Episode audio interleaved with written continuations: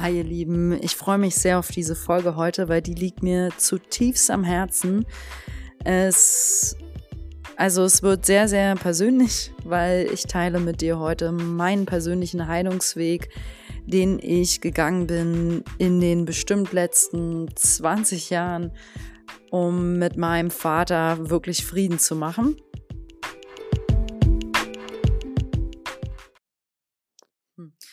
Also ich muss zugeben, ähm, diese Folge jetzt hier raufzusprechen, das ist jetzt bestimmt der zehnte Anlauf. Obwohl dieses Thema für mich eigentlich so klar ist, weil ich es so transformieren konnte in meinem Leben. Aber es ist eben auch super persönlich und ähm, ihr seht oder wisst, ich habe ja jetzt noch nicht so viele Folgen hierauf gesprochen. Und ich schieße jetzt trotzdem einfach mal los, weil ich habe ganz klar das Gefühl, dass es super wichtig ist, diese Story zu teilen, denn ich empfinde es als absolut essentiell für den persönlichen Wachstumsweg, also spirituell, auf emotionaler Ebene, vor allem für deine Seele, mit den Eltern eben Frieden zu machen. Und auf meiner Seelenreise war wirklich der größte, wichtigste Schritt, mit meinem leiblichen Vater Frieden zu machen. Und das habe ich gemacht. Das hat jahrelang gedauert. Es hat sehr, sehr, sehr viele Tränen gekostet. Und es hat auch sehr, sehr viel zerrüttet. Ähm, aber eben durch dieses Rütteln, durch diese Schatten, diese Traurigkeit, diese tiefen, schwierigen Phasen oder Schluchten, ja, ist irgendwie was mega Schönes, Wertvolles und Kraftvolles entstanden. Also ich kann jetzt für mich heute sagen, und eins zu eins, ich meine das so. Ich liebe meinen leiblichen Vater wirklich aus tiefstem Herzen, so wie er ist. Komplett. Und ich habe ihm alles vergeben. Also dieses Vergeben ist so weit, dass ich gar nicht mehr weiß, wofür ich ihm so gesehen vergeben soll, weil ich nur noch Liebe fühle, weil der Schmerz komplett aufgelöst ist. Äh, mein Verstand weiß natürlich noch, wofür er vergeben hat, aber ich fühle wirklich keinen Schmerz mehr. Und es ist, dieser Heilungsprozess war so stark und nachhaltig oder ist, ähm, dass da eine Kraft ist in mir, ein Felsen hinter mir. Mm, da kann mich gefühlt gar nichts mehr umhauen, ja. Ich wollte mit, mit 13 stand ich in der Küche bei meinen Eltern ähm, und wollte nicht mehr hier sein. Ich dachte, ich bin es einfach nicht wert, ja. Ich hatte hm, Jahre davor war es schon immer so, gab es Anzeichen von mir, wo ich, tja, einfach würde ich sagen, sehr auch mal, ich war schon generell auch ein fröhliches Kind. Ich habe halt gerne, ähm, ja, ich hatte echt auch eine sehr schöne Kindheit, das kann ich definitiv sagen, auch ohne diesen, äh, den leiblichen Vater. Also meine Story ist, ich breche das jetzt mal runter, ich bin ohne leiblichen Vater aufgewachsen. Der war kaum da, er ist ganz selten zu Besuch bekommen, gekommen und ähm, ich hatte aber einen, einen Stiefvater, der für mich aber mein Vater ist, an meiner Seite, seit ich sieben bin. Der ist auch heute noch mit meiner Mutter zusammen und ich liebe den wie mein, also der ist für mich ein Vater und ich liebe meine Eltern, das sind dann für mich meine Eltern und dann gibt es meinen leiblichen Vater und meine Eltern, ich liebe alle drei bedingungslos. Und ähm, ja, mit meinem äh, leiblichen Vater ist aber war der Prozess dann so, dass ich ähm, Panikattacken hatte als Kind. Äh, also ich vermute einfach, das war so diese Kinderseele völlig zerrüttelt, aufgewühlt, hat sich ja nicht geliebt gefühlt, hat sich gewundert, hm, Hilfe, warum ist da jetzt, warum bin ich es nicht wert, geliebt zu werden? Was ist da los? Und Schmerz, Schmerz, aua, aua. Also dieses innere Kind hat einfach nur geweint und Schmerz empfunden und ähm, was dann halt zu diesen weiteren Mustern geführt hat, dass man dann, ähm, dass ich dann als Kind, ich hatte Essprobleme, ich hatte ganz, ganz viele Ängste, ähm, konnte nicht so gut bei anderen schlafen, da hatte ich Angst, dass es mir schlecht geht, ähm, dass mir schlecht, dass mir schlecht sein wird, dass ich mich übergeben muss. Dann hatte ich Angst, ähm, ja, dann habe ich so Panikattacken bekommen als Kind schon oft, so Zittern, und ähm, bis hin zum Fieber, ja, hab apathisch da stundenlang auf dem Bett gelegen und abgezittert.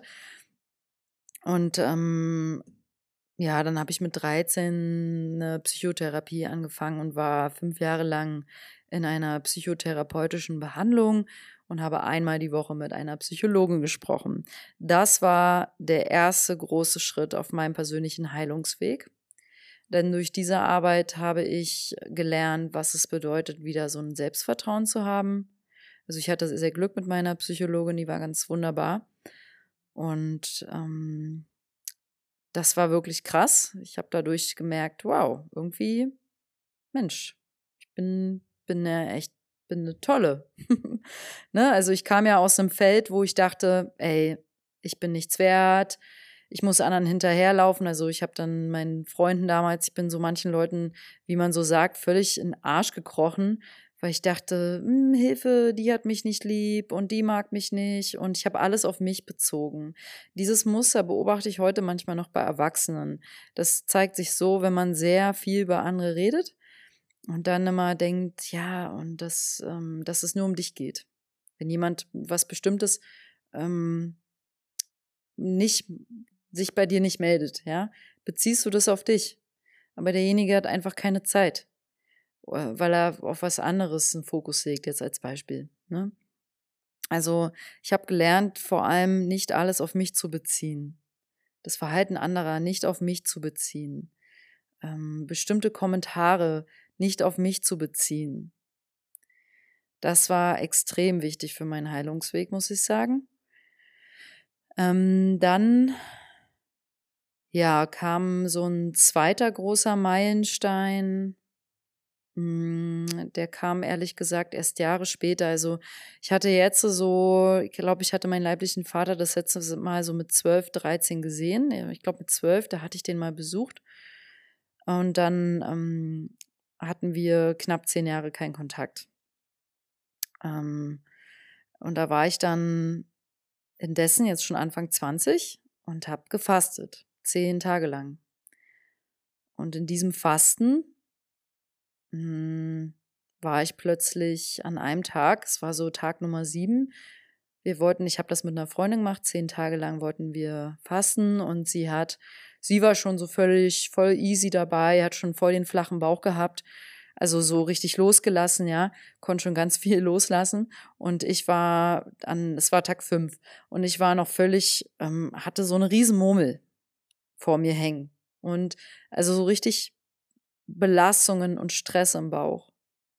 Und dann erinnere ich mich, dass ich den ganzen Tag richtig angepisst war, schlechte Laune hatte und dachte, ey, Mann, ey, meine Freundin hier, die fastet voll erfolgreich und ich könnte einfach nur gerade jedem in die Fresse hauen. also ich war so wütend, gar nicht bei mir, völlig verärgert und trotzig. Ich fand es einfach alles scheiße an dem Tag und war nicht, wusste nicht, wohin mit meinen Emotionen. Abends, wir haben dann so immer aus Gemüse eine Brühe gekocht und dann nur diese Brühe geschlürft. Das Gemüse haben die Pferde bekommen und dann ähm, sitze ich da mit ihr und krieg keinen Bissen von dieser fucking Brühe runter. und habe dann einfach gemerkt, boah, scheiße. Ich bin traurig wegen meinem leiblichen Vater ich könnte heulen. Und dann habe ich drei Stunden am Stück geheult, drei Stunden am Stück alten Kummer von damals rausgelassen, losgelassen. Und ähm, da hat sich sehr, sehr, sehr viel gelöst. dann habe ich danach nochmal bestimmt drei Stunden an ihn einen Brief geschrieben. Er wohnte ironischerweise, und wir waren schon an einem speziellen Ort, in diesem Moment ganz in der Nähe. Und dann habe ich mir das ähm, Auto von meiner Freundin geborgt und bin am nächsten Tag zu ihm dahin gefahren, zu dieser Adresse und habe diesen Brief in den Briefkasten geworfen. Dazu muss ich noch erwähnen, es gab zwei Versionen, ähm, weil das empfehle ich heute auch noch. Ähm, also das empfehle ich so ähm, meinen Yogis oder meinen Freunden, meinen Bekannten oder auch ähm, meinen Klienten, wenn ich coache, dass ich dann sage, wenn du jemanden, es gibt immer eine Version 1 und 2 bei solchen Briefen und Version 1 ist komplett den Kopf ausschalten und aus dem Bauch rausschreiben. Wenn du mal aus dir was von der Seele an jemanden rausschreiben willst. Ja, und Version 1 ist meistens nicht die, die du abschicken solltest, weil da kommt richtig tiefer Shit in Anführungszeichen raus, also auch Schimpfwörter und alles Mögliche. Und diese Version ist aber unglaublich wichtig.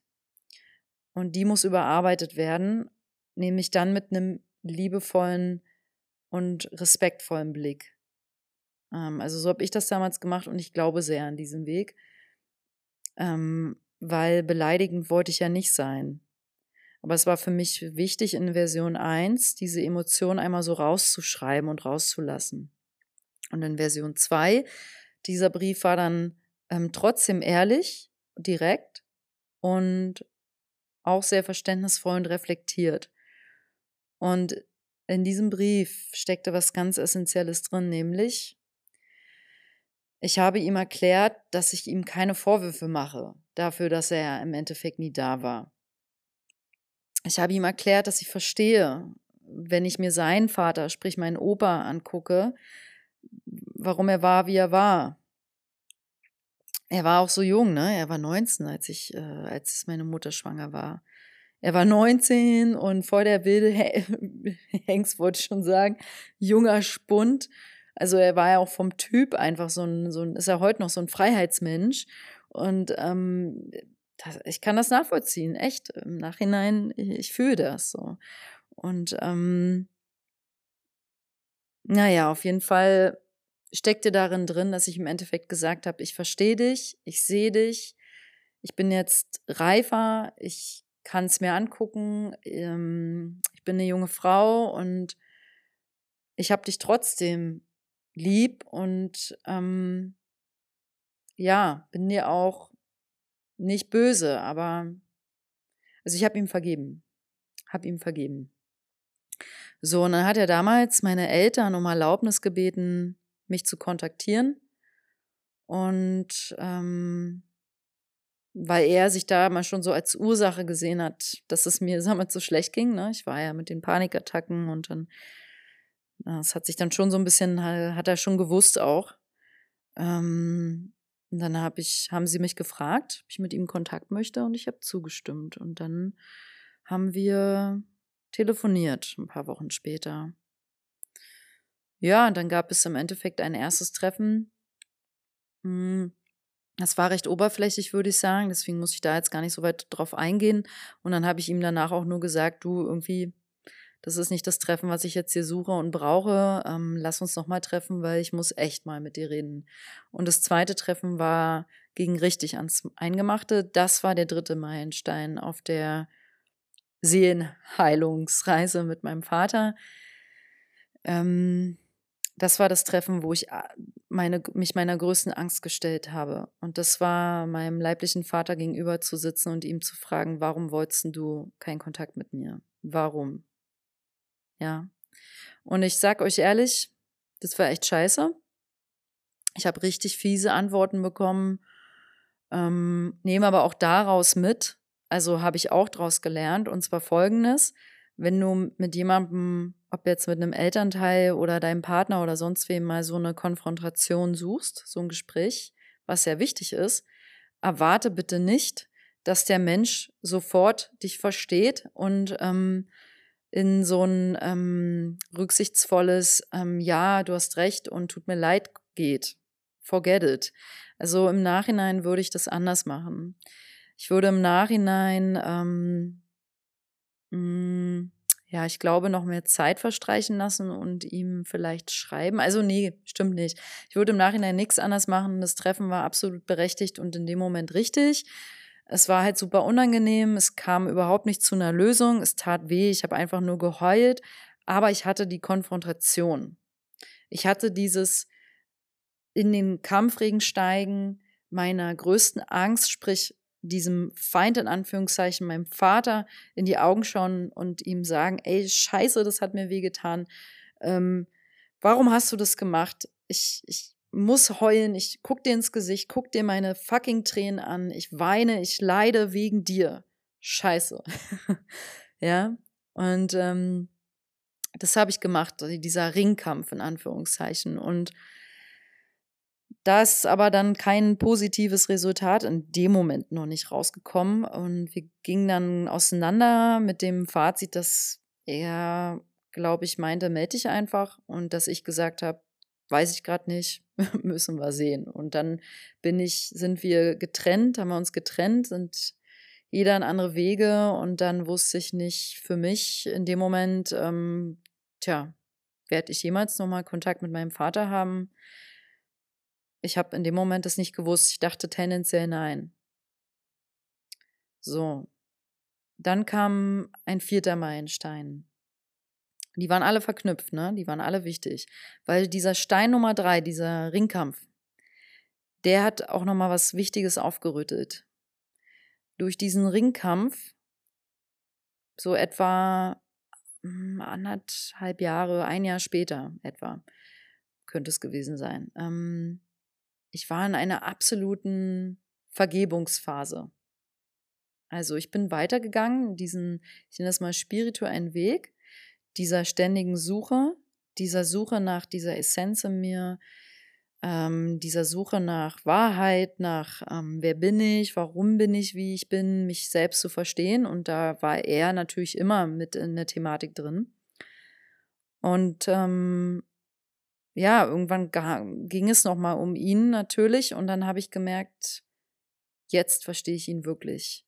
Ich konnte einfach wirklich irgendwie, wir haben dann nochmal telefoniert nämlich und das war dann, würde ich sagen, das Auflösungsfriedensgespräch. Ich habe mich entschlossen, ja, ich will Kontakt mit ihm, weil ich konnte ihn komplett, komplett so sehen, wie er ist. Und ich konnte, weil ich mich, ich war jetzt auf meiner Seelenreise so weit, dass ich mich selbst in dieser Phase so sehr geliebt habe, wie ich bin, so sehr akzeptieren konnte, wie ich bin, dass ich auch ihn automatisch so akzeptieren konnte, wie er war. Und dann war der Kreis geschlossen. Das ist die aller, allerwichtigste Botschaft aus dieser ganzen Thematik mit dem Thema Elternfrieden zu machen. Wenn du dich selbst nicht so anliebst, wie du bist, ähm, das ist mit deinen Eltern verknüpft. Oder andersrum. Du wirst deine Eltern vollkommen so annehmen können, wie sie sind und lieben können, wie sie sind, wenn du dich selbst vollkommen annehmen kannst, wie du bist, weil du erkennst, dass ihr komplett zusammenhängt. Du entspringst ja von deinen Eltern und die haben dich geprägt, die haben dich großgezogen oder auch wenn sie nicht da waren, haben sie dich geprägt und es ist einfach so eng verknüpft. Hm. Jetzt komme ich gerade ein bisschen vom Weg ab. Also wir haben auf jeden Fall dann diesen Frieden geschlossen und ich weiß noch wie heute, ähm, wo die Telefonate dann auf so einer absoluten, auf dieser ähm, Ich liebe dich und vergebe dir Schwingung waren. Ähm, das war total faszinierend. Also ich habe das ja nicht so ausgesprochen ihm direkt gegenüber. Aber die, die von der Ebene waren die genau so, von der Qualität. Und er hat ganz krasse Sachen gesagt auch. Er hat dann alle Sachen zu mir gesagt, die ich als kleines Kind hätte hören wollen. Also ich habe dann mit Anfang 20 irgendwann diese Dinge gehört, die ich unbedingt damals brauchte. Und ich habe die gehört, als ich sie eigentlich nicht mehr brauchte, weil ich sie in mir gefunden habe. Und das ist das ein ganz wichtig, wichtiges spirituelles Gesetz. Ähm, das war sehr, sehr heilsam und von dort an, ja, ist es bis heute einfach auf dieser Ebene geblieben. Ich habe seitdem mit meinem leiblichen Vater, ich habe den, ja, ich weiß gar nicht, drei, vier Mal nochmal gesehen, getroffen. Immer sehr liebevoll und sehr schön und ganz tief und vertraut. Und es ist sehr schön, muss ich sagen. Schön war auch die Erfahrung, als er mich dann in meiner WG, wo ich wohne, besucht hat, einmal recht spontan zu einem Geburtstag. Also ich hatte ihm Bescheid gesagt, ähm, aber nicht damit gerechnet, dass er kommt oder so. Dann stand er da plötzlich vor der Tür und wir hatten uns ja jetzt auch wieder ein paar Jahre lang nicht umarmt. Und es war so krass zu fühlen, ähm, dass eine Elternumarmung, egal wie lange du deine Mutter oder deinen Vater nicht gesehen hast, ist sowas Altes. Also da steckt sowas Tiefes drin.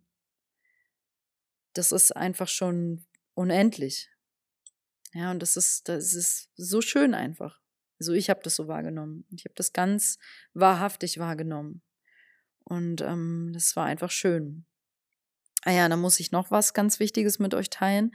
Ein weiterer Meilenstein, ähm, der kam nach dem Fasten, also nach diesem Brief.